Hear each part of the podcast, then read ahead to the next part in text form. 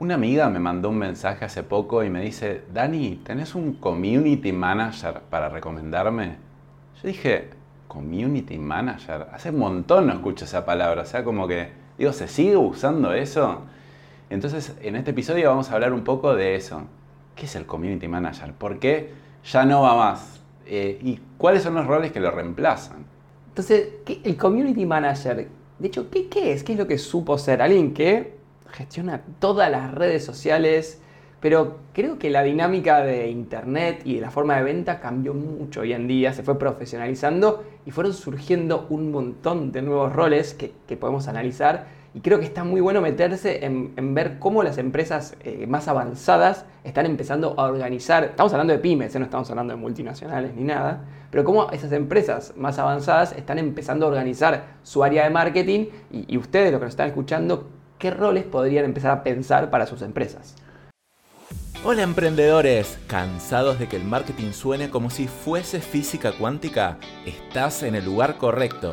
Bienvenidos a Marketing Simple, el podcast que te muestra cómo a través del marketing puedes generar resultados increíbles sin necesitar grandes conocimientos. Olvídate de las complicaciones y sumergite en un mundo donde el marketing se vuelve accesible, claro y sobre todo práctico. Así que ponete cómodo, abrí tu mente y prepárate para cambiar tu perspectiva sobre el marketing. Es hora de aprender a volar alto con Marketing Simple, el podcast que desafía lo establecido y te da el poder para conquistar el mundo empresarial. ¡Comencemos! Yo no sé si alguna vez sirvió el rol de Community Manager, eh, pero vamos a desglosar un poco este tema, que es Community Manager. En español sería un gestor de una comunidad. Básicamente, como el rol inicial era, eh, mira, soy una empresa grande, tengo mucha interacción de mi gente, imagínense, no sé, Disney, Netflix, tengo mucha interacción en mis redes, necesito alguien que gestione esa comunicación, que hable con el lenguaje de la marca, que les responda, que interactúe, que... Bueno, eso tiene todo el sentido. O sea, para empresas grandes tiene todo el sentido el rol de community manager. Para empresas chicas, digo, ah, yo también quiero lo mismo. ¿Y qué termina haciendo el Community Manager? Respondiendo a los mensajes de precios, lista, precios, lista, eh, dónde compro, eh, haciendo posteos que no tienen ningún sentido, que no comunican nada de la marca. Y entonces terminó siendo el chepibe, o sea, eh, la persona administrativa, operativa de, de, los posteos. Es como que el Community Manager es el que postea en redes un gatito sonriendo el día lunes. ¿Para qué? No sé, ¿genera ventas? Tampoco lo sé. Pero sí, es alguien a ver, yo soy una empresa, en esa época por lo menos, soy una empresa, veo que están las redes sociales, yo no me quiero quedar afuera, bueno, vamos a hacer algo, vamos a poner un community manager, arreglemos, negociamos. ¿Cuánto cuesta? Bueno, ¿cuántas fotos me subís por semana? ¿Tres? ¿Cuatro? Bueno, cuatro, dale, cuatro, cuatro. Y me responde los comentarios, dale.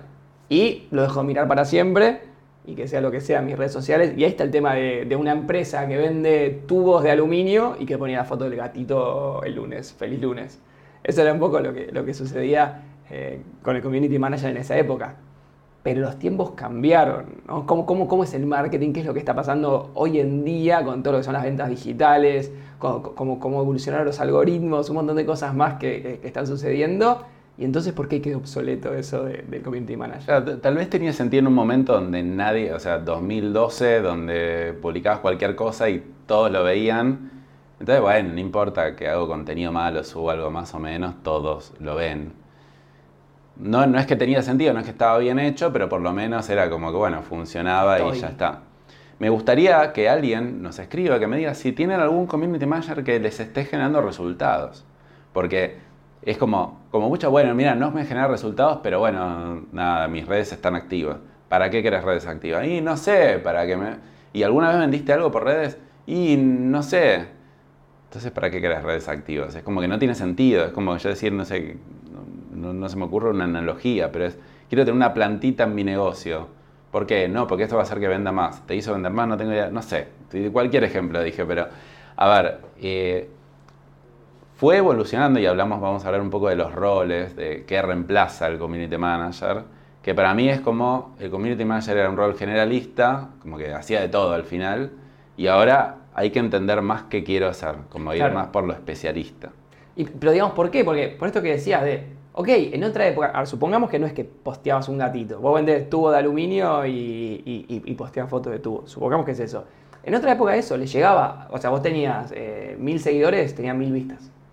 Le llegabas a todo el mundo, bueno, mal que mal, estás mostrando tus productos. Si ahora vos posteás un tubo de aluminio y tenés mil seguidores, ¿a cuánta gente le llega? O sea, eh, 5%. 50, sí. eh, muy poquito. Entonces, ahí uno empieza a decir, che, pero esto, claro, no es lo mismo que antes. Entonces, empiezo a necesitar hacer publicidad, empiezo a necesitar invertir y cuando uno invierte, te das cuenta, hey, esto es todo un mundo y me genera ventas.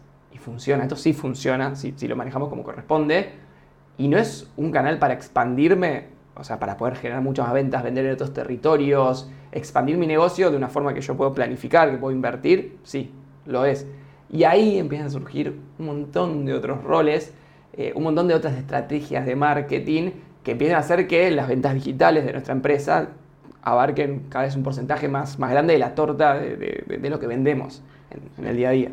Mira, esa fue la premisa también de cuando empezamos nuestra agencia de marketing, que era una cosa lo que la gente pide y otra cosa es lo que la gente necesita. Cuando yo empecé a vender, la gente me decía, estoy buscando a alguien que me haga posteos en redes sociales. Y yo le preguntaba, ¿para qué querés posteos en redes sociales? Y me decían, para vender más. Y yo le decía, para vender más te conviene hacer publicidad dirigirla a una landing page y le explicaba. Entonces está bueno agarrarse igual de lo que... O sea, la gente pide community manager, pero porque no sabe. En realidad lo que quiere es vender más. No quiere un community manager. En general, puede ser que algunos sí. Eh, entonces, ¿qué es lo que te va a hacer vender más en redes? Esa sería la pregunta correcta. Nosotros estamos muy del lado de la publicidad. O sea, a, a ver, obviamente está bueno, es muy importante el redactar un anuncio bueno y todo, pero es súper importante también eh, como exponérselo en la cara a un montón de personas y, de esa, y para una empresa tradicional es mucho más fácil hacerlo mediante inversión publicitaria. Entonces ahí surge el rol del trafficker, de- del experto en campañas publicitarias. Entonces yo no le puedo pedir al community manager que me haga campañas. Seguramente me va a decir que sí, seguramente lo va a hacer. Hace clic en el botón promocionar, hay un botón Claro. que te aparece promocionar y bueno, está, Y después le pregunto, plata. ¿cuánto, vendí, ¿cuánto vendimos? No, no tengo idea, porque eso después va a tu web y ahí pasan cosas. Entonces está el rol del trafficker. ¿Quiero vender más? Me parece que de los principales roles es el trafficker.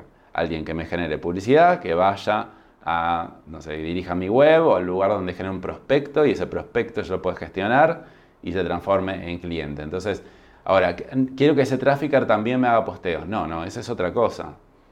El trafficker no te hace posteos, el trafficker te promociona y te dirige la publicidad para minimizar el costo por venta y maximizar la ganancia que tenés con esa publicidad y llegar a la más cantidad de audiencia. ¿Por qué es importante el rol de trafficker? La mayoría de las empresas que hacen publicidad, que son pocas, pero las que hacen publicidad, ¿cómo lo manejan? Prenden un anuncio, dos anuncios y quedan ahí prendidos y a lo sumo una vez cada tres meses ponen otro. Nada, y con eso les llega tráfico y venden. El resultado que tiene eso y, sobre todo sobre lo que uno invierte de dinero en Meta o en Google es mínimo comparando como con si uno lo manejase de forma profesional con un trafficker. Porque el tráfico lo que hace es empezar a hacer experimentos, empezar a hacer pruebas de, de cosas que funcionan y, cosas que no. Entonces, si uno empieza a, imagínate vos tenés, decís, vamos a empezar con cinco anuncios distintos, los ponemos a competir, el concepto de ponerlos a competir es, es lo que hace el trafficker. De repente te das cuenta que hay dos que funcionan mucho mejor que, que- que los otros tres. Los pausás. De repente te pones a hacer eh, cosas similares a esos dos que funcionaron muy bien. Te fijas de esos, cuáles funcionan mejor, dejas prendidos los que funcionan, pausas el resto. Y así con un montón de cosas que no son solamente los anuncios. Porque uno puede hacer anuncios para conseguir seguidores, para conseguir interacciones y después con esas interacciones intentar venderles, para conseguir tráfico que vaya directamente a tu landing o a tu sitio web, campañas de mensajería donde te lleguen directamente los mensajes a, WhatsApp o, al Messenger de, de Instagram. Eh, de todo eso se encarga el trafficker y cuando uno lo empieza a ver así y cuando te das cuenta que venías haciendo anuncios que iban a tu página web pero de repente probás la mensajería y te vale la mitad y dices, wow, pará, me cambió todo el paradigma, vamos a invertir mucho más en publicidad. Y, esta iteración constante es a lo que se dedica el trafficker, ¿no? Y imagínate después de escuchar todo esto, comparar esto con los tres posteos de los gatitos semanales y responder los mensajes. Eso sí te empieza a empujar en venta fuerte. Entonces, eh, el rol del trafficker, por ejemplo, va un poco para este lado. Después está el rol del editor de video. Porque, ¿qué pasa? Antes también funcionaba mucho más las placas específicas, o sea, un texto, una foto, carrusel. Eh, un carrusel. No es que son obsoletos ahora, pero en general la recomendación es que el 70-80% del contenido que uno sube es formato video, formato audiovisual. La gente mira eso, TikTok es puro eso, Instagram está llevando eso, todos los canales están llevando a que tiene que ser video. Por lo tanto es más difícil, porque antes era, bueno, mira, yo te paso un texto más o menos lo que quiero decir y vos escribilo bien. No, no, no, ahora hay que preparar el video y ni el editor de video ni el trafficker te van a preparar el video. Lo tenés que preparar vos, dueño de negocio o alguien dentro de tu empresa. Entonces, ya ahí sí o sí se empieza a integrar más la empresa con la Entonces, después el editor de video lo que hace es hacer ese video tipo, como que sin mucho efecto, más atractivo para que retenga más a la audiencia. Hay dos formas. Una, por ejemplo, como estamos grabando este podcast, después un editor de video viene, corta fragmentos, elige los fragmentos y los sube. Y la otra es, no, yo ya grabo un video especial, especialmente nativo para Reels o TikTok y el editor de video lo hace lindo, le pone subtítulos, le hace efectos, le pone imágenes eh, alternativas y bueno, y, pero entonces el editor de video, nosotros tenemos una persona que se dedica a editar videos, punto. O sea, no... Ese es su rol, o sea, no hace más cosas que seleccionar y editar videos. Y antes, me olvidé de decir una cosa. Nosotros no tenemos community manager, obviamente. O sea, podríamos tener, ya tenemos un montón de interacción en redes, tenemos, facturamos 120 mil dólares por mes y no tenemos community manager. O sea, fíjense cómo no, no es para nada necesario, ni siquiera una escala un poquito más grande. Tal cual. y, ahora, ahora profundizamos un poco más en el tema de editor de videos, pero lo que se va viendo, lo que vamos charlando, es que la tendencia está siendo hacia el Fordismo de la gestión del marketing. Es decir, empezar a tener especialistas, muchos especialistas, que cada uno vaya tomando un área.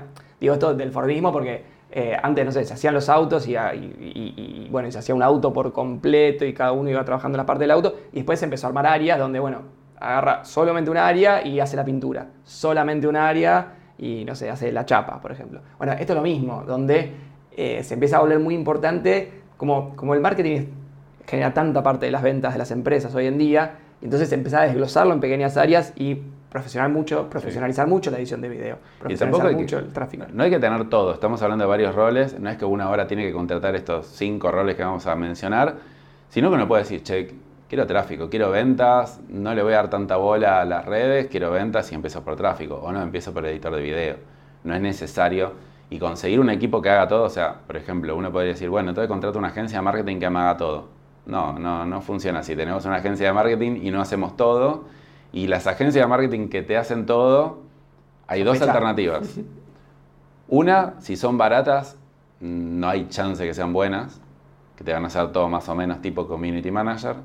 Y la otra es que sí sean buenas, pero te cobren 3 mil dólares por mes. O sea, cualquier agencia, o sea, si yo contacto a una agencia de marketing que quiero que me solucione todo esto y me cobra menos de 3 mil dólares por mes, sospecho de que es mala.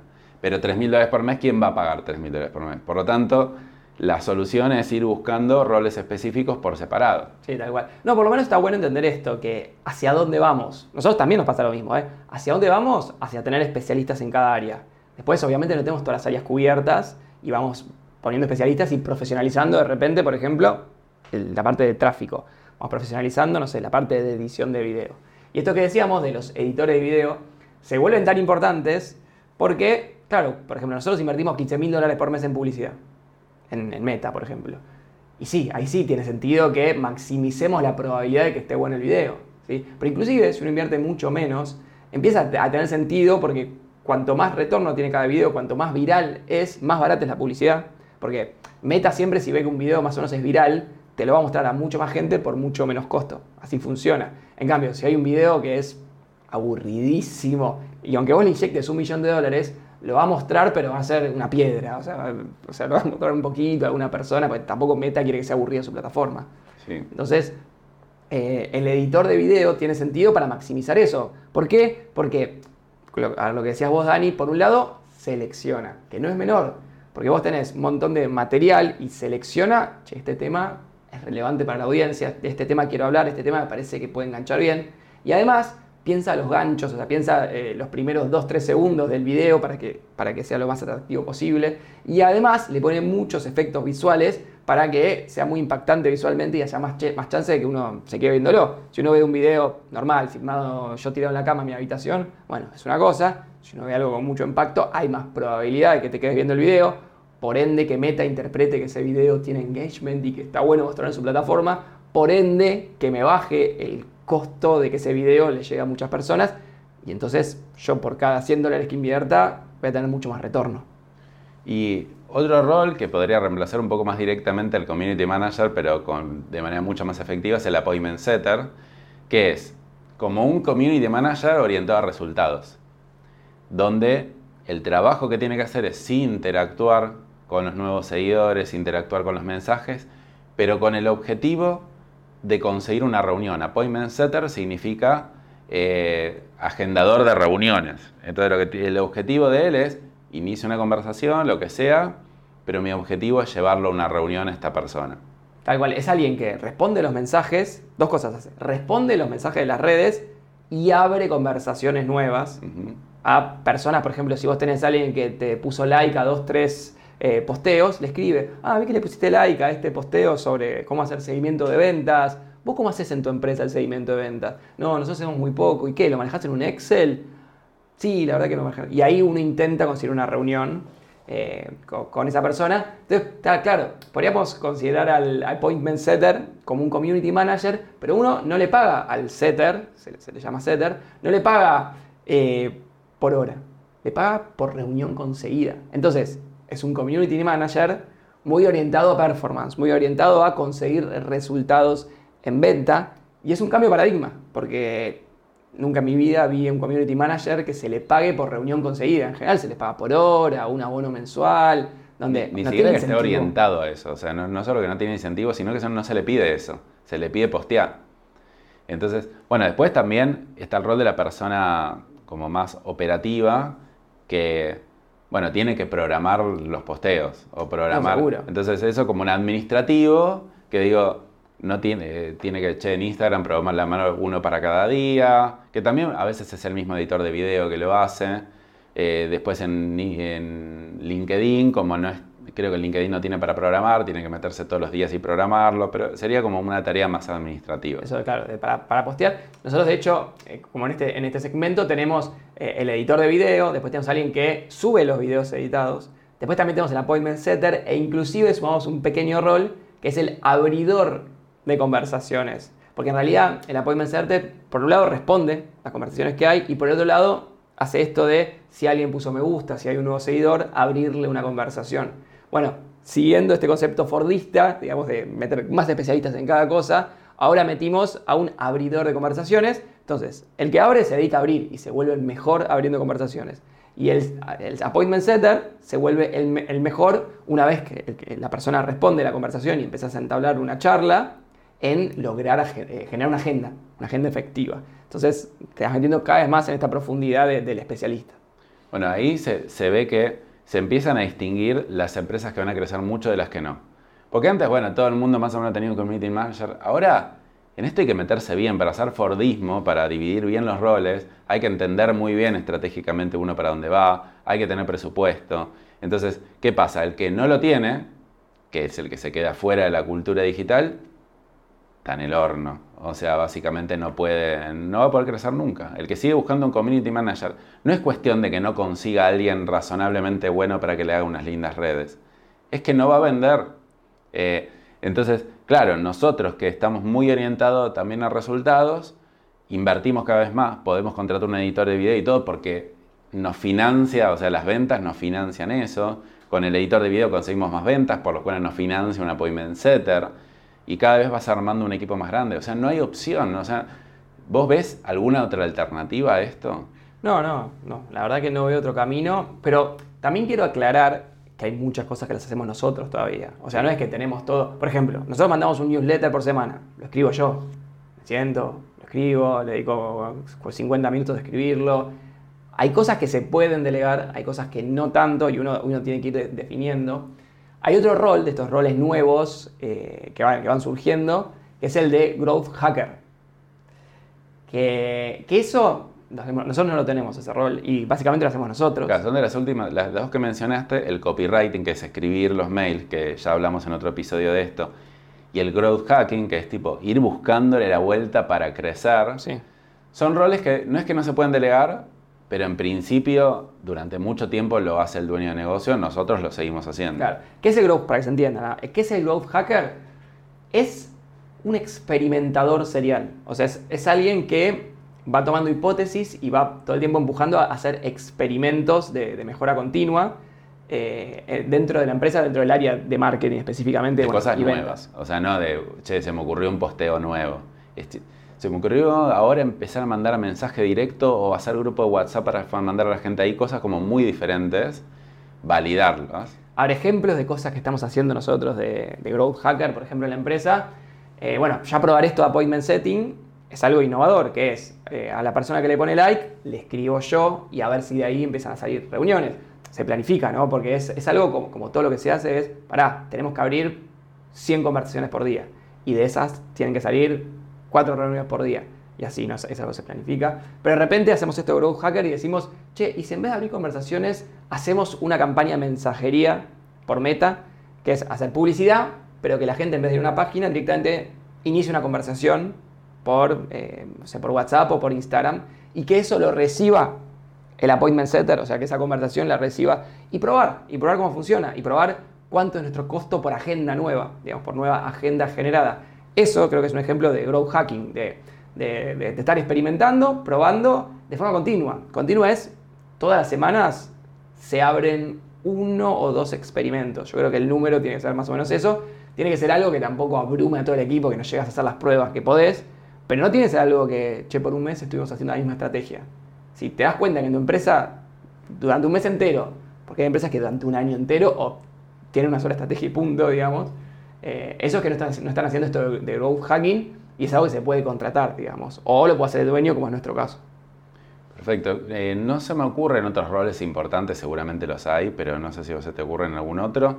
Más o menos es esto. No es esto lo que hacemos nosotros solamente, sino lo que vemos que hacen en el mercado las empresas que crecen hacen esto y el que no hace esto en realidad puede dedicarse todavía más a la publicidad. Digo, bueno, Trafficker, eh, que es un poquito lo que hacemos nosotros en nuestra agencia de marketing para nuestros clientes, es, como esto es, complejo, yo no le puedo ofrecer a un cliente el servicio de esto, primero porque le debería cobrar una fortuna y después porque no le daría resultados tampoco porque el cliente no estaría preparado para eso.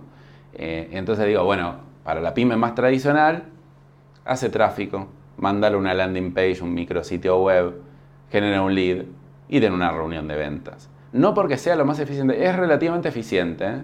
No es porque sea lo mejor, es porque es algo relativamente fácil. Entonces, por ejemplo, nosotros en GoDixit, en nuestra agencia de marketing, estamos orientados a eso, porque todo esto que estamos hablando, porque seguramente hay varios que ya nos han contactado y tal vez pretenden esto que estamos hablando y les quiero aclarar que no lo hacemos. Pero si quieren una estrategia muy sencilla, orientar resultados, muy concreta, que no es la mejor del mundo, pero es lo que se puede si vos no estás dispuesto a invertir un montón de tiempo y dinero en marketing, es algo razonable por el momento. Sí, que funciona. Y de hecho nosotros estas cosas más modernas, después las metemos a la empresa para, los clientes, pero las cosas que sabemos que pueden llegar a funcionar, que no implica demasiado involucramiento del, dueño de la, de la pyme si no se quiere meter tanto en marketing, todas las demás cosas que están buenísimas, que refuncionan, pero que implicaría estar todo el tiempo que el dueño esté participando todas las semanas haciendo experimentos, y eso no porque conocemos nuestro tipo de cliente y que, eso no, va a impactar, digamos. Eh, pero sí, o sea, frente a no hacer nada, te conviene tener alguien que esté ejecutando por lo menos campañas esto de tráfico, que tendría que ser como el rol de trafficker en cierto punto, y tener resultados, y que te genere prospectos, y que esos prospectos vayan a un CRM, y por lo menos tener la, información prolija. Es el primer paso. Y después también está esto otro de un dueño súper involucrado en marketing, haciendo experimentos constantes y bueno, y ya generando resultados a otro nivel, ¿no? Bueno, entonces el community manager está muerto, podemos definirlo así. Lamento si hay algún community manager escuchando esto. Los invito a cambiarse de rol o a justificar el porqué. Re- Recuerda, para mí, para empresas grandes sigue teniendo sentido cuando realmente hay una comunidad que gestionar. Tiene sentido, por favor, no lo hagan postear cosas básicas al community manager porque ese no es el rol. Está muerto, hay un montón de roles que lo reemplazan y uno tiene que elegir cuáles son los roles más especialistas que va a incorporar a su negocio. Así que bueno, eso es todo por hoy. Nos vemos la próxima. Adiós.